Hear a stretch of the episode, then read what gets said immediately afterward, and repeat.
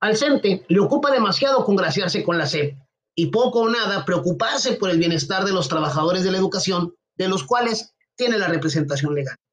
Representación que debería obligar a la dirigencia a velar por sus intereses, pero que en los más recientes hechos ha demostrado una vez más no ejercer o al menos no hacerlo dignamente.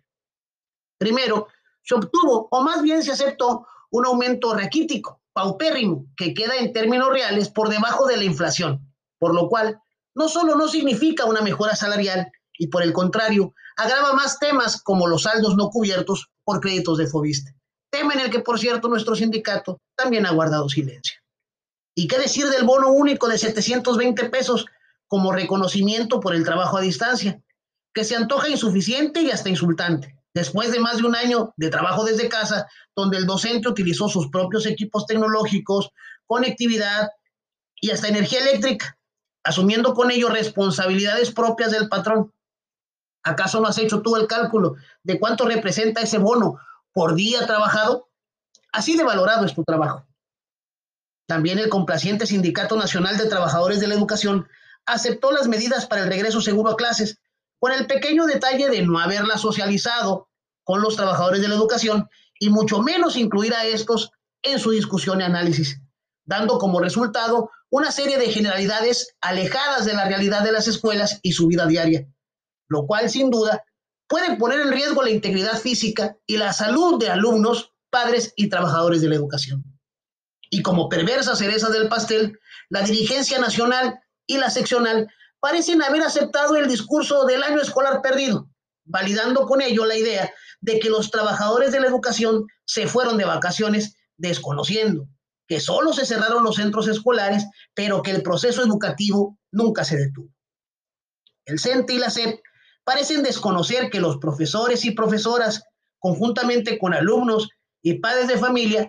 han puesto en marcha diversas acciones para continuar con su proceso formativo, abriendo la intimidad de sus hogares, poniendo en, riesgo, en juego sus propios recursos y rebasando por mucho la incompleta propuesta de Aprende en Casa gubernamental.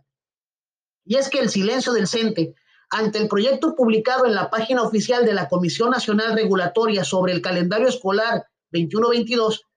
que dará inicio el 17 de agosto de 2021 para concluir el 28 de julio de 2022, da muestra clara de su ausencia y su renuncia de facto a su obligación de defender la labor y el bienestar de sus agremiados. Un calendario más largo no garantiza la recuperación de los contenidos y por el contrario, bien puede resultar antipedagógico y muy desgastante para los alumnos y maestros, que durante esta pandemia nunca bajaron la guardia y dieron su mejor esfuerzo para continuar con los procesos de enseñanza-aprendizaje. Si la SEP y el CENTE han sido omisos en sus responsabilidades y obligaciones, los maestros, padres y alumnos definitivamente no.